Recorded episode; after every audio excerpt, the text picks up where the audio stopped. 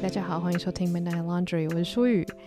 今天的内容可以说是非常的丰富，因为我有好多很琐碎的东西想要跟大家分享。然后前面的闲聊呢，想要跟大家就是呃提醒一件事情，虽然大家可能想说你们根本就没有这个烦恼，但总之呢，就是我前面几集有小提到，就是我十一月。底的时候就是有大感冒嘛，然后那时候就因为身体还不舒服，然后还就是怒录了一集，然后介绍 我在生病期间看的好作品，这样不知道大家记不记得？但总之呢，非常意外的就是在我大生病这段期间，我有一个症状就意外的好了。那我先来讲古一下。就是在大概七八月的时候吧，我朋友他就是去巴厘岛，然后边玩，然后边上了很多瑜伽课。然后那时候我人在英国，我朋友就跟我讲说，他在巴厘岛上瑜伽课的时候，就学到一个算是呃练习法，就是你要去看一下你全身，就是比如说左右有没有协调平衡。然后有一个方法是你就是把一边的鼻孔压住，你就会发现有可能你左右就是吸进去空气的趴数会是不太一样的，然后你就会发现说，诶，可能你的脸是没有平衡的嘛，就不太确定它整个背后的概念是什么，但大概就是说，你会发现其实有点像是你惯用手可能会比较有力啊，然后你可能其实常年都用某一边的，就是嘴巴咬东西啊，或者是像我自己的状况是，我发现我左边的鼻孔其实吸不太到空气。然后我也不太确定是从什么时候开始，因为我从以前到现在就是都没有什么会确认自己左右鼻孔有没有呼吸差不多空气的习惯嘛。然后我就发现很神奇的是，我如果没有把鼻孔就是一边弄住的话，其实我完全没有感觉我两边鼻孔的进气量是不一样的。可是我一旦就是去做那个练习之后，我就发现，哎，我左边鼻孔其实吸空气的那个趴数很低，就是会有点喘不过气的感觉，就是真的是会呼吸困难。然后我就想说啊。可是放开之后，呼吸都很正常，完全没有任何鼻塞的感觉，应该还好吧？然后结果呢，我就是在大感冒的期间，就是本来一直不去看医生嘛，然后后来因为受不了了，就去看医生。然后就医生一看到我就跟我说：“诶，你有可能鼻窦炎很严重哦。”然后他就说：“你这个应该是非常长期的鼻窦炎，不是只是因为这个感冒的关系这样。”然后就想说：“啊，真的吗？”但反正不管怎么样，就是先拿药，然后吃药再说嘛。然后结果开始吃药之后，就慢慢的感冒症状好了。但是过了没多久之后，我又感冒了，好像也才过了几天吧。就是在我前一个大感冒好了大概三四天之后，喉咙又发炎了。我就觉得啊，真的是无奈，又再去看了一次医生，然后又吃了药。总之就是一直在慢慢调养，因为我觉得最近。这一阵子就是很多人都在大感冒，比较多病毒飘散在空气中这样子。但反正呢，这两个感冒都差不多治好之后，我就发现一件很惊人的事情，就是我两个鼻孔 现在都可以正常呼吸了。所以我就发现说啊，原来可能在治疗这个感冒的期间，我也把我的算是。慢性或是长期的鼻窦炎给治好了吗？我不太确定有没有到完全好，但至少我现在是很有意识的再去监控我自己，就是有去确认说呼吸是不是正常的。然后就想说可以跟大家分享一下，你们也可以把你们的鼻子就是一边压住，看看呼吸是不是都正常。那如果不正常的话，其实你有空也可以去。问问看医生说，诶，是不是其实是有鼻窦炎的问题？就可能在生活上完全不会造成你的困扰，可是实际上如果有鼻窦炎正在发生的话，可能就还是可以就是请医生帮忙解决一下嘛，或者是可以去找中医调调身体。哦，我不知道啦，反正大家就是可以自己斟酌一下。我只是觉得，哦，这件事情蛮让我惊讶的，就是我居然这么长久以来左边鼻子比较不能够呼吸，但是我完全不觉得这是一件事情。对，所以真的是好琐碎，是吧？好了，接下来我要分享的是一个很有趣的活动，呃，希望大家还可以再去报名，因为我记得他那个报名页面现在还是可以就是进去的，搞不好还有很多场次。那这个就是惊喜制造他们所举办的巴黎舞会，然后当时看到这个宣传活动的时候，我其实就很兴奋，因为它的名字本身听起来就很让人激动嘛，巴黎舞会听起来好浪漫。那我之前应该也是去年吧，就是有参加他们的微醺大饭店，然后那时候参加之后，我就还蛮喜欢的，因为其实沉浸式剧场近几年来就在台湾也越来越多嘛。然后我觉得像在国外可能就比较多人有参加过，可是我觉得在台湾的话，你比较不能够直接把国外的那一整套就是搬回来，因为我觉得每个地方的风土民情不一样嘛，或者是说在台湾可能还没有那么多的人习惯去参加沉浸式体验，所以如果你真的是很真的是放飞自我的，就说哦，大家一进到一个会场，然后就自由去探索的话，可能会有很多人在一开始的时候觉得很像无头苍蝇，就觉得诶，我根本就不知道从哪里开始体验起，那我花了一笔不小的钱，我可能就没有办法确保我真的感受愉快或是感受良好嘛。那这件事情就会影响票房，所以我还蛮喜欢微醺大饭店的地方是，你去参加之后呢，它其实会有一点像带队的方式，可是它不是说什么小朋友过来这边哦那种带队，它是有点像你跟着演员一起去体验一场奇妙之旅，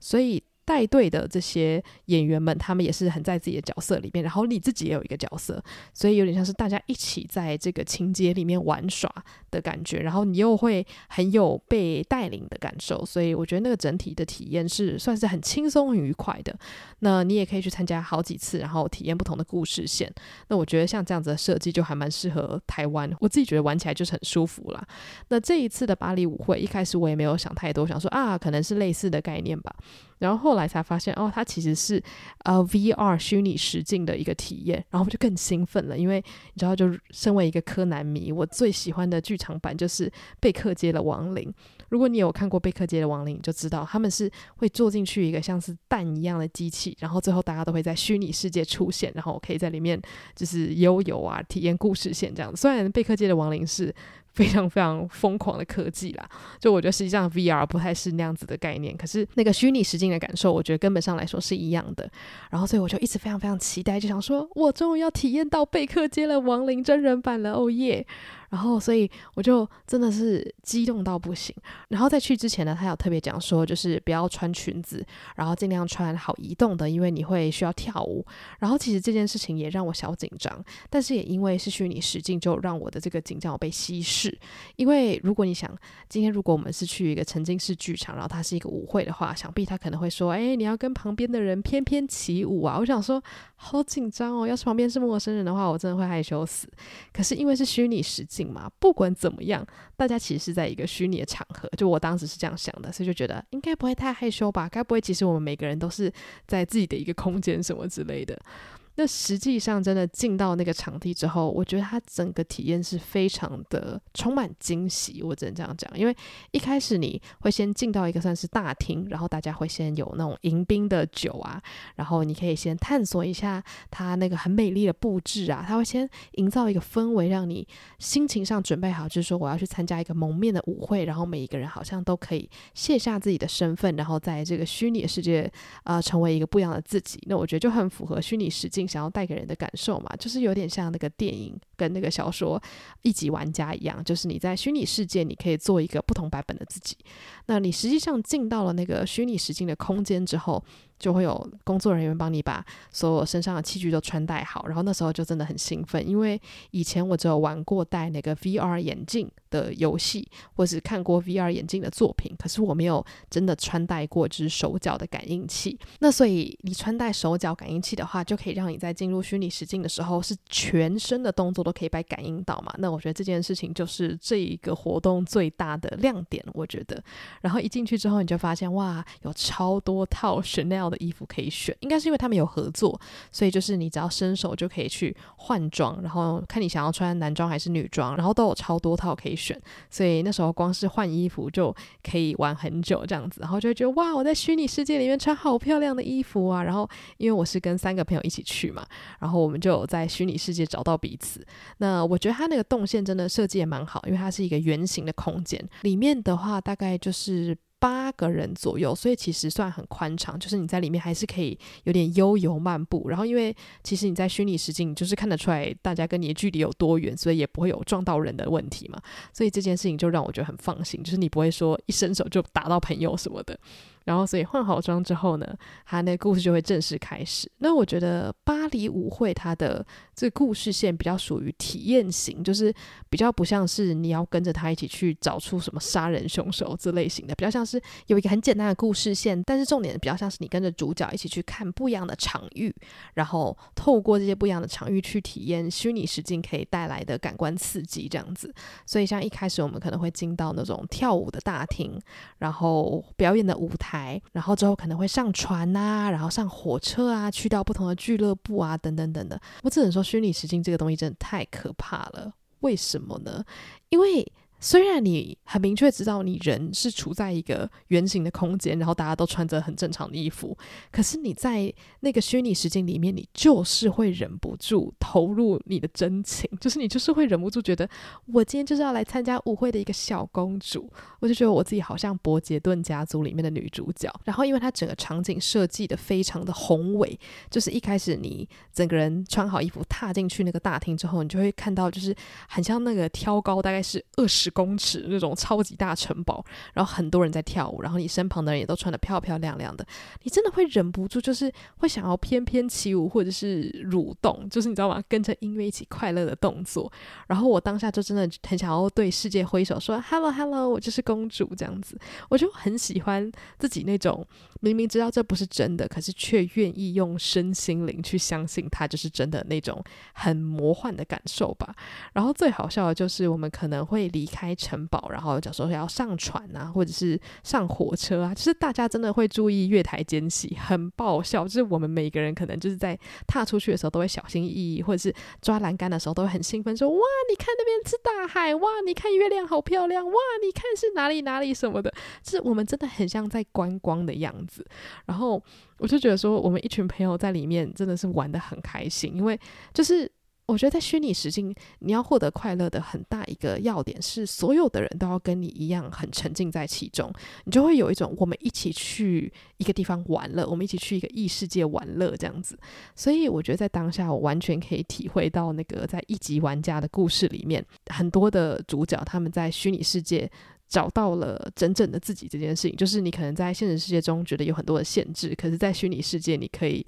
我不知道，就是可能放开自我，或者是挑战自己身体的极限之类的吧。就我觉得在那场活动里面，我也稍稍体验到了这样的快感，所以我是很庆幸我自己家里是没有这样子的装置的，不然我一定是会 玩物丧志，你知道吗？真的会玩到疯掉，非常非常的有趣。然后因为整体的设计，我觉得都做得非常好，就是它那个虚拟实境世界里面的那个画面啊，真的很美丽。然后什么海面啊，然后花朵啊，那些都让人。好有真实感，然后真的很像《爱丽丝梦游仙境》去体验了一遭异世界的感觉，所以我是真的非常非常的推荐。那如果你本身是真的真的超级害臊，很怕就是连在虚拟实境跳舞都觉得很恐惧的人的话，我觉得还是可以考虑一下下。因为我自己其实也算是很害羞的人，可是我觉得在虚拟实境里面的确会稍稍让你放下呃社交的恐惧吧，就是因为每个人看起来就是都不是他们平常的样子嘛，然后大家都是。虚拟世界的来宾，所以要跳舞啊什么的，或者是出糗什么的，都会显得格外的有趣跟好笑。然后像我们在玩到一半的时候，有朋友就突然有 bug，然后就突然漂浮在半空中，反正就是非常非常的爆笑，因为就是你知道你朋友其实是。系统有点小 bug，可是你就是会觉得你朋友飞在半空中，然后你就会很害怕看到他的裙底风光，然后反正我们就在现场笑到一个不行，然后就因为每个人的就是样子在虚拟世界都是跟本人不一样嘛，所以我觉得也增添了很多格外的笑料。那总之我是非常推荐，然后我也觉得可以跟喜欢挑战新事物的朋友们一起去玩，我觉得一定会是一个超级美好的回忆。然后如果你本身是对于虚拟实境很好奇的话，那我真的大推你一定要去看看里面的那个世界，真的非常。非常的美丽，而且要是我可以再去参加第二次的话，我肯定想要换男装，因为我觉得穿男装超酷的。对，所以想跟大家分享参加巴黎舞会的心得。那今天呢，其实主题大家如果看标题也知道，就下得非常的重磅。我下的标题是，就是我的人生好像就是一直在追求能活着看到这个东西，真是太好了的感觉。那为什么会想要聊这个主题呢？其实也是因为我最近就是非常的沉迷黄金神威嘛。大家有没有听到黄金神威又开始害怕，想说你还没讲够吗？就是整个人开口闭口都是黄金神威。但你知道，这就是为什么我觉得今天这个主题很有讨论的必要，因为大家是可以就是眼睁睁的看着我就为一个东西疯狂的那个死样子。那总之这件事情呢，其实我觉得可以从我很小的时候开始讲。就我觉得差不多可能从国小开始吧，我就意识到，就是我只要喜欢上一个东西，我就会很疯狂。就是，可是也不是说我会，例如说彻夜排队去买东西那种疯狂。我觉得是那种心灵上的疯癫。就是我只要喜欢上一个东西，我就是会。茶不思饭不想，我就是只想着那个东西。但是这，但这件事情其实好像很少转移到人类身上，就很少会对于人类着迷到不行。可是对于电视剧啊、偶像啊，然后或者是歌手啊，然后甚至是什么书啊，我就是很常会陷入这样子的境地。然后我当然，我觉得这件事情应该在很多人身上都有发生过，就是大家应该多多少少人生中都有为一些作品或是为了一些歌手疯狂的时期嘛。那我自己觉得我很好奇的点就是。我不知道我是不是有点太频繁了，就是我真的几乎每一个月或者是每三个月都可以找到一个东西，让我用身心灵的去疯狂爱着。然后我就常常觉得，为什么就是疯癫就是我人生中的常态呢？我是真的非常的困惑与好奇，就想说到底为什么我会有这么多的精力为东西疯狂？然后其实我也更想问的就是，是不是其实大家都这样，只是我自己很常在网络上分享，所以看起来就是特别疯癫，就是这是我真的一个。问题，所以大家如果你有很类似的经历的话，欢迎跟我分享，让我觉得我不孤单这样子。因为像我觉得最恐怖的就是，我很常会疯狂着迷一个东西，而且我会就是可能，例如说三个月就是非常非常的爱它嘛。但重点就是，我爱完之后，我会一直持续的喜欢下去，然后都会让我自己觉得很惊讶，就觉得说，到底。怎么可能可以这么长久的爱一个东西爱这么久？就是你的那个爱怎么不会被消磨完毕呢？这是我是真的真心很好奇，很想问我自己这个问题。像是我国中开始喜欢 Super Junior 嘛，我到现在还是喜欢 Super Junior，这就是一个很长久的爱恋。然后我也一直非常喜欢《恶作剧之吻》，台版的、日版的、韩版的我都喜欢。那我对于台版的跟日版的。我的感情最深，然后所以一直到现在，我还是非常非常喜欢这些作品。然后一想到或是一讲到这些作品的时候，我也是就是全身会有那个蛮源源不绝的能量冲出来这样子。然后听到音乐还是会觉得很激动。然后或者是说，像我大学的时候最经典的就是我爱上 Hamilton。然后其实因为 Hamilton 的关系，我开始进入了就是喜欢百老汇音乐剧的世界。然后我朋友就跟我说过，他有一阵子只要听到 Hamilton 这个字就会非常的害怕，因为他就说，因为你已经爱到一个疯狂的程度了，就是你开口闭口就是 Hamilton，然后。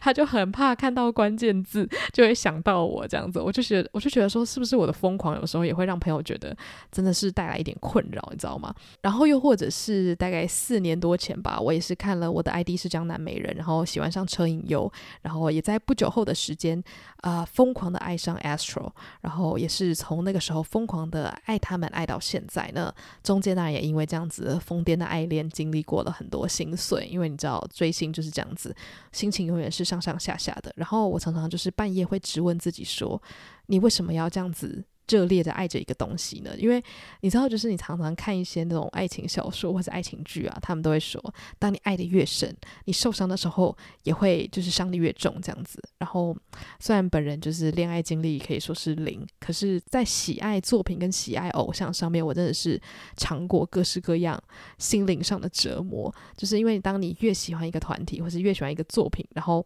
这些东西如果出代志的时候呢，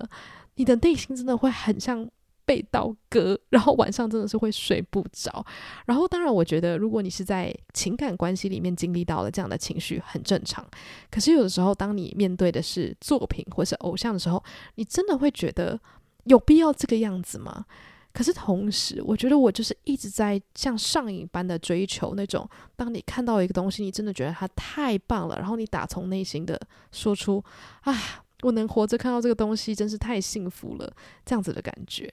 就是我我一直觉得那好像是我活着的一个意义，就是可以看到一个让我用全身心灵去悸动的东西，然后好像也因为这样子，我每一次都会忍不住在社群上面不断的分享，因为我觉得可能就是一个很喜欢用社群分享我内心所有东西的人，所以我不可能去避开这一部分嘛，因为它就是我的一部分。然后我常常就觉得，我不知道这样的自己会不会太沉重了，知道你知道对朋友来说是一个太太过沉重的负荷，就是我一直要把自己的爱倒给全世界，然后好希望全世界可以。知道这些东西存在，可是我也没有真的觉得说大家一定要被我影响，然后去看我觉得好的东西，因为本来就是事情发生都是有它的原因，或是有它的缘分嘛。那你现在不想看我介绍的东西，也不代表说你未来不会看，也不代表说你一定要看。我就觉得这好像只是一个我想要让大家有 有这个选择，知道世界上在某一个角落有人为这个作品疯狂。那如果你有时间的话，希望你也能看看它这样子。但的确，我觉得就是。我自己这种很旺盛的分享欲，或是很想跟全世界呐喊，说我真的好爱这个东西的心情，到底是怎怎么样子形成的？然后我又想过说，如果我是生在一个没有网络的世界的话，我会怎么样去表达这样的？呃，情绪呢，我会就是 拿着大声公，然后去巷口跟大家讲说，哎，某部电影真的太好看了，一定要看吗？还是我会想办法要成为一个作家或是写专栏的人呢？就是我会发现说，我好像必须要做输出的这件事情，不然我的爱会爆炸。就是我真的会有一种，我我很痛苦，因为我很想要对这个世界的某一个角落呐喊，所以我真的有想过说，哎，搞不好我会因为有这样子的渴望。跑去跑去写作什么之类的，但我我很感谢现在有这样子的一个管道可以让我抒发这样的心情。可是我也是真的很好奇，就是这件事情到底是常态呢，还是刚好因为我自己这样子的个性，所以会有一个这样子强烈的渴望？因为其实我发现我身边的很多朋友们，他们也都有很多自己很有趣的兴趣，可是他们却从来都不觉得自己一定要跟世界分享，就是他们很满足于就是在自己的世界里享受自己喜欢的作品就 OK 了。然后。我自己的话，我就会有一种哦，我如果喜欢这个东西的话，我就是要让全世界知道。可能就有点像是，如果我今天跟一个人交往，然后我就会每天发他的写真照。大概是这样的感觉吧，我不知道，我只是会突然觉得啊，有时候真的是为自己这样的个性感到困扰，可是又很感谢自己有做了这件事情，因为有的时候真的是因为我不断的去疲劳，或是甜蜜的轰炸我的朋友，或是我周遭的人，或是我的听众，大家可能真的因为刚好有时间，或是因为听了有兴趣，真的去接触了，嗯、可能歌曲、音乐剧或是作品，然后就因为这样子的一个缘分。我认识了更多跟我有同样兴趣的人，然后我们可以一起分享，然后一起呃互传一些有趣的资讯什么的。我就觉得这给我带来了更多的快乐。所以我不知道，我常常就是在天平两端晃来晃去，但是我还是期望自己未来有机会可以继续的。感受这样子的心情，就是一直觉得说，哇，我活着就是为了看到这个东西，我活着就是为了要听到这首歌，或者是说可以认识这样的百老汇作品，真是我三生有幸这样子。我觉得这种激动的心情其实是非常珍贵的，而且其实我一直有在怀疑一件事情，大家可以就是跟我分享你的想法哦。就是我常常会问很多作品激动嘛，然后我都在想，会不会是因为我看的东西太少？就是，虽然当然多跟少是一个非常相对的概念，就是你今天看过二十部动画，你可能对于一个动画迷来说，这这很少；可是对于一个平常很杂食性的人来说，可能算 OK。就是你知道这个数量很难去衡量。可是我就常常觉得说，哇，我今天有时候看了一个作品，然后我就激动了，跟什么鬼一样。我想说，是因为我看的东西太少吗？还是因为这个东西真的很赞？就是我会半夜突然。质疑自己是不是其实是因为是乡下怂，所以才会看到任何东西都鸡飞狗跳的。但是我心里的另外一个声音会告诉我自己说：没有没有，因为这个东西真的是触动到你的心，它真的是一部神作，所以你有权利可以感受到如此激动的心情。就我觉得其实这是一个很没必要的内心挣扎啦。可是我还是会这样子偶尔问自己。但我觉得其实有可能两种情况都是存在的。也许可能是因为我看的东西不够多，所以我才会容易为了很多作品。大惊小怪，那也有可能是我非常的幸运，就是我很常会遇到跟我内心共振的作品。那我现在是想要往这样的方向相信了，因为的确，我觉得从以前到现在，让我内心就是为之激昂的作品呢，真的都是在某种程度上可能非常对到我的口味，或是戳到我感性的点这样子。那我觉得这也有可能是为什么我可以长期一直喜欢这些作品，就是他们跟我这个人本身可能是有非常强烈的连接。那又或者是说，我的喜好就是长期以来一直都没有变。哎呦，这个问题其实很无聊哎，我只想跟大家分享，就是我一直觉得，就是生来很疯癫这件事情，真的是。一件让人又爱又困扰的事情啊！不过我觉得大概也是因为这样的性格，我才会在这边这么开心的录节目给大家，然后有源源不绝的爱跟好作品想要你知道推坑给大家。我觉得如果今天我有推坑世界上的一个人的话，我就会觉得哦，我又多了一个好朋友这样。那来跟大家分享一下我近期的疯癫事迹好了，呃，先从轻微的开始好了，先跟大家讲我最近在看些什么好东西。我最近正在追那个我推的孩子，然后因为我推的孩子前阵子就真的非常非常的红嘛，所以其实应该也不用我多多介绍。我觉得它就是一个呃非常精彩刺激，然后又充满惊悚元素的一个动画跟漫画。但我因为我自己还没有看漫画，我现在是看动画。那我个人。看到第十集到现在是非常的喜欢，然后是处于一种停不下来的节奏，因为我觉得他那个故事真的是非常的饱满，然后在他的画风我觉得很细致哦，好喜欢看他画女生的那个睫毛，漂亮到不行。对，所以这个是我目前在看的动画，然后 Netflix 上面也有嘛，所以我觉得真的是很适合，就是如果你想要看一些就是让你真的会。热血沸腾，然后又可以看到一些演艺圈的一些秘辛的话，我觉得真的很适合。然后前阵子我也有看一个让我自己很意外的作品，叫做《阿宅的恋爱太难》。那这个背后有一个非常无聊的小故事，就是因为我有订阅那个 Amazon Prime，然后订阅了之后呢，我就在上面看了这一部，结果我看了大概第三集吧，我就气到我就直接放弃，不是因为故事不好看，是因为它的翻译真的很像把它丢到 Google 翻译机，然后就常常会。就是不能说牛头不对马嘴，可是就是真的会让你觉得说他这句话到底想说什么？就是大家也知道，有时候你把一些文章丢到翻译机里面，你就会发现他翻出来的东西你好像看得懂，可是又有点看不懂，就是因为他没有办法可能侦测到上下文嘛，所以他翻出来那个语气会有点莫名其妙。那我觉得那个 Amazon Prime 它的翻译就有一点这样子的问题，然后又因为日文，它可能如果直翻的话，真的会。不知道在讲什么鬼，就是你必须要是了解他的上下文，你才可以翻出这个角色他想说的真正的意思。其实很多语言都这样啦，那我觉得日文更是。所以我就是看到很困惑，就变成是我每一句翻译我都要自己去脑补。可是我的日文又没有好到说我可以真的听出来他的语气，或者是他实际上想要表达的潜台词是什么。我就很不喜欢这种我还要边看边猜的感觉。所以后来我就给他换了一个平台。然后换了一个平台之后呢，仿佛得救哇！整个观影的体验变得非常的好。那阿宅恋爱太难，他其实在讲的故事就是。呃，女主角她是一个腐女，她就是很爱看 BL，然后就是很喜欢看动画、漫画，然后玩手游这样子。然后她之前会换工作，就是因为她原本的男朋友呢，就是一个又高又帅的男生。可是有一天就意外发现说女主角是腐女，因为她一直很尽力在隐藏自己，就是是一个动漫宅这件事情嘛。结果这个男朋友就是很不的谅解，就跟他分手。然后也因为这样，他在公司的那个处境就很尴尬，所以他就换了一个工作。结果他换工作第一天呢，他就遇到了他小时候。的同学，然后他就很兴奋，讲说：“哇，新公司居然有我小时候的朋友。”然后他就很想跟他吃饭。然后他很想跟他吃饭的原因，呃，不是因为他想要赶快叙叙旧，而是因为。这个小时候的同学，其实小时候他们是一起打游戏，然后会看漫画的，所以他就想说，他要赶快跟这个同事说，你不要跟我爆料，说我其实是一个动漫宅。但没想到呢，他的青梅竹马，也就是男主角，马上就在他上班的第一天爆出了这件事情。因为这个男主角呢，他就是一个完全不自我掩饰的游戏宅，所以这个故事就在讲男女主角他们进到了同一间公司之后，然后意外的在一起的故事。然后原本我一直以为。他在讲的其实是就是男女主角他们如何慢慢爱上彼此的故事。可是我后来发现，诶，他好像第一集还第二集就在一起了。就是男主角就听到女主角分享很多自己身为阿宅谈恋爱很困难的地方，因为可能在日本社会里面。呃，很多人对于腐女或者是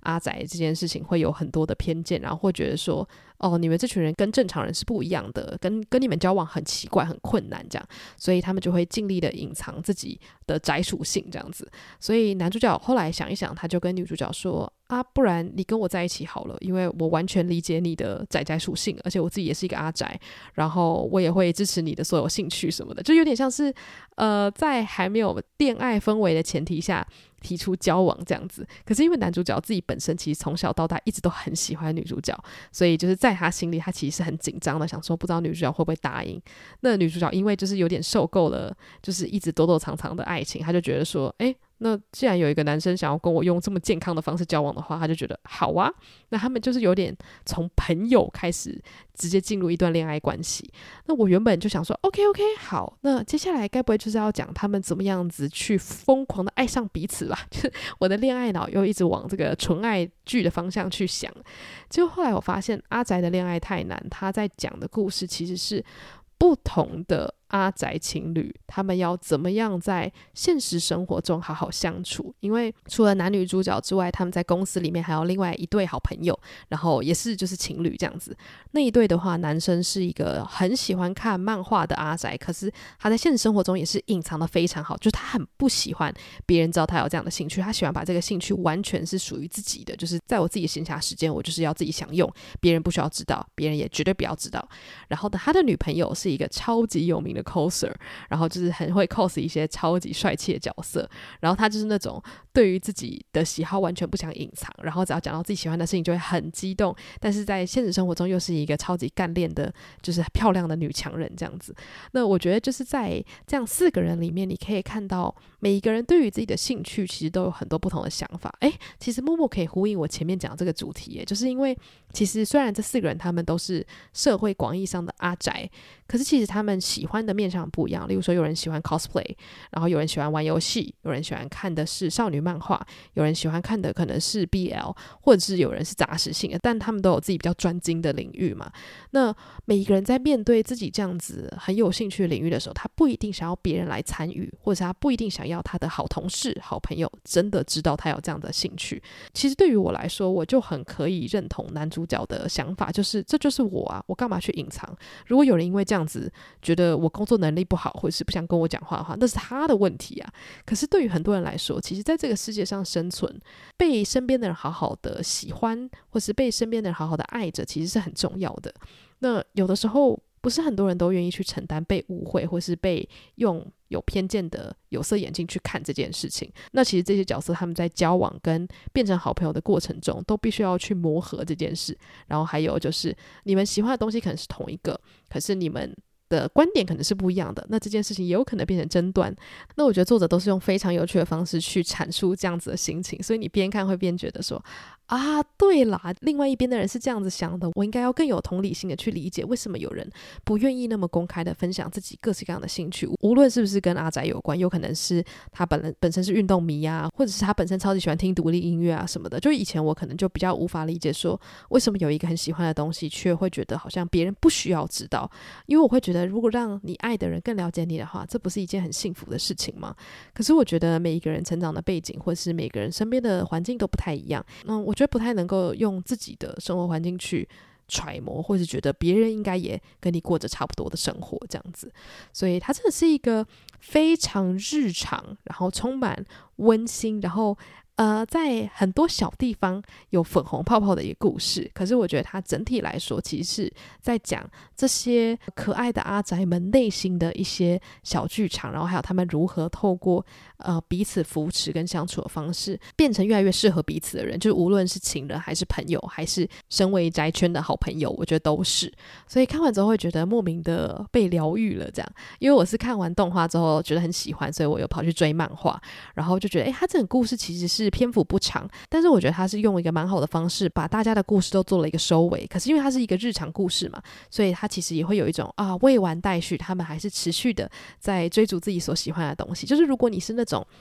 对于一个兴趣很认真钻研的那种，就是怎么讲，英文说是那种 geek。就我觉得可能就是可以说宅吧，因为其实我觉得宅这个字可以套用到好多事情上面，就是不一定要是对动画漫画，可能就是你对一个东西是疯狂的沉迷跟钻研的话，就是很 geeky 啊，就是很宅啦。对，我觉得如果你是一个这样子的人的话，你看阿宅的恋爱太难，可能都会有一些共感，或是会觉得蛮有趣、蛮可爱的这样。那当然最后呢，还是要跟大家分享，就是我最近有在看黄金神威的漫画了。诶，我前面有跟大家讲我在看漫画吗？反正呢，就是因为现在他的那个动画播到第四季嘛，然后因为第五季还没播，所以我就想说，OK，还有这么长的时间，我要来看漫画。然后啊。我真的是要发疯！如果想看漫画的朋友们，然后你想看那个单行本的话，那个 BookWalker 上面就是都很好买，大家可以买电子版的。因为我现在是没有任何心力买就是纸本的书了，我家真的是不想再清出空间来放东西了，因为我真的很怕到时候泛黄什么的。我觉得电子版还是比较好收藏。那总之呢，我必须要说。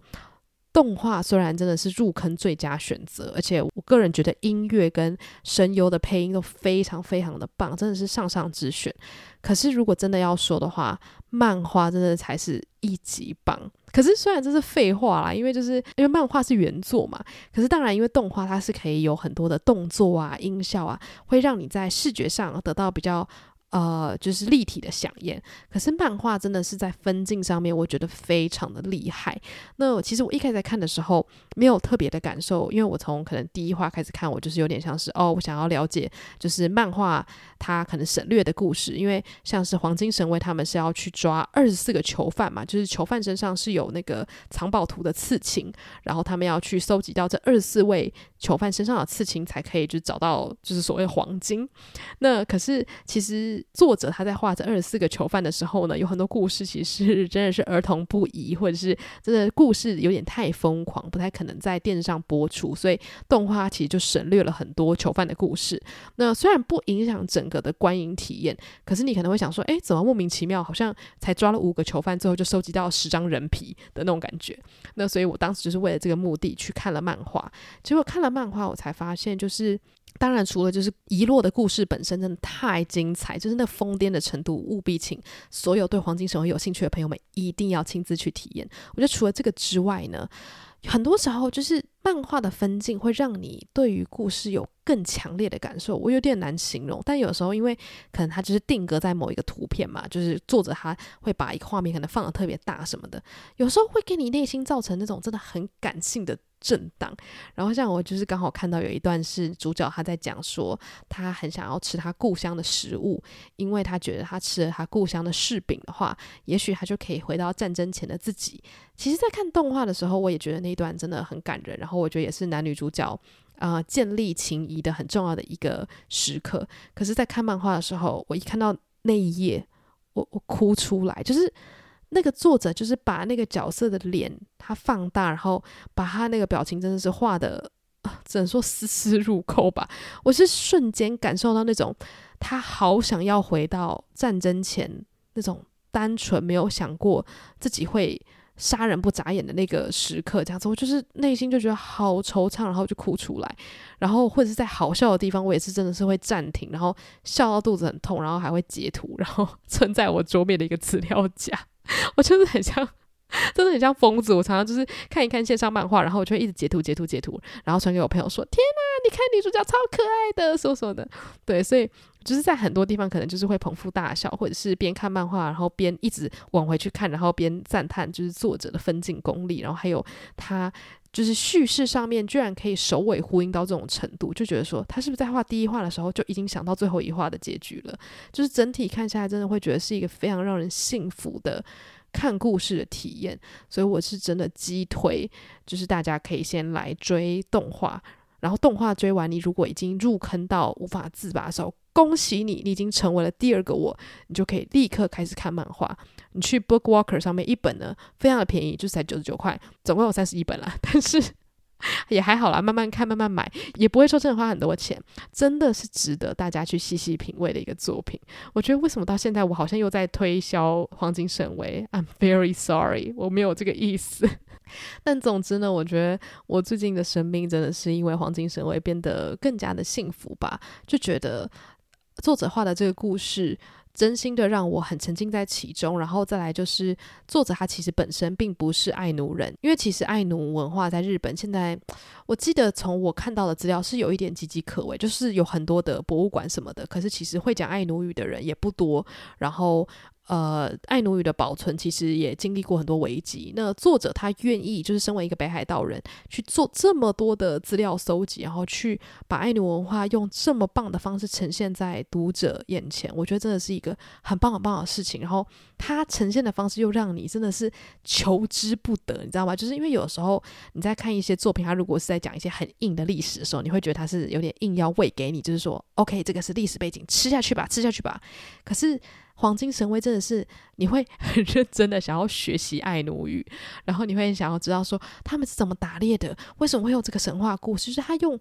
故事还有角色的魅力带领你进入这个文化，然后。之前我就在跟我朋友就是开玩笑，就是因为我妈就问我说：“诶，你那么爱看《黄金神威》，你日文是不是有变好？”我就说：“我觉得我日文好像没有变好，可是我学到了非常多爱奴语，就是我是真的可以指着一些生活中物品说：‘诶，爱奴语是怎么说这个东西、这个东西、这个东西的？’可是因为其实爱奴语是一个我之前看好像是快要死亡的语言了，所以就想到这一点会让我觉得很心酸，可是又很感谢作者画了这么好的作品，想必会有更多可能搞不好。有爱奴血统的人会想要去学习这个语言，或者是对于爱奴文化有兴趣的人也会想要参与，就是保护这个文化的行动吧。就也很期待，就是在台湾也可以有这样子美丽的作品，因为我个人觉得我可能是没有这样子的天赋，成为一个把这个。呃，文化保留下来的漫画家。不过，我真的很希望台湾也可以有这样子厉害的人存在。如果有这样子厉害的人存在的话呢，我一定会成为第一个粉丝，好不好？虽然我可能没有这样的才能，可是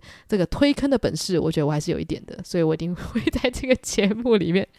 推坑。好了，我不知道为什么要这边一直跟。不知道在哪里的漫画家喊话，但总之我觉得这个作品真的让我最近觉得非常的幸福。今天也推荐了不少新东西给大家。那反正不知道大家听完这集对什么地方比较有共感，但总之如果你有任何地方想要跟我分享你收听的回馈的话，可以到我本人的 IG，我的 IG 账号是 Andrea Lin 八五一一，所有的资料我都会放在资讯栏。那如果你喜欢这个节目的话呢，也欢迎分享给你身边所有的朋友，或者是到 Apple Podcast 帮我留下五星评论，你的评论就是给我最大的支持。非常谢谢每个在收听的你们，之后终于可以来做年终回顾的作品推荐了，我好期待。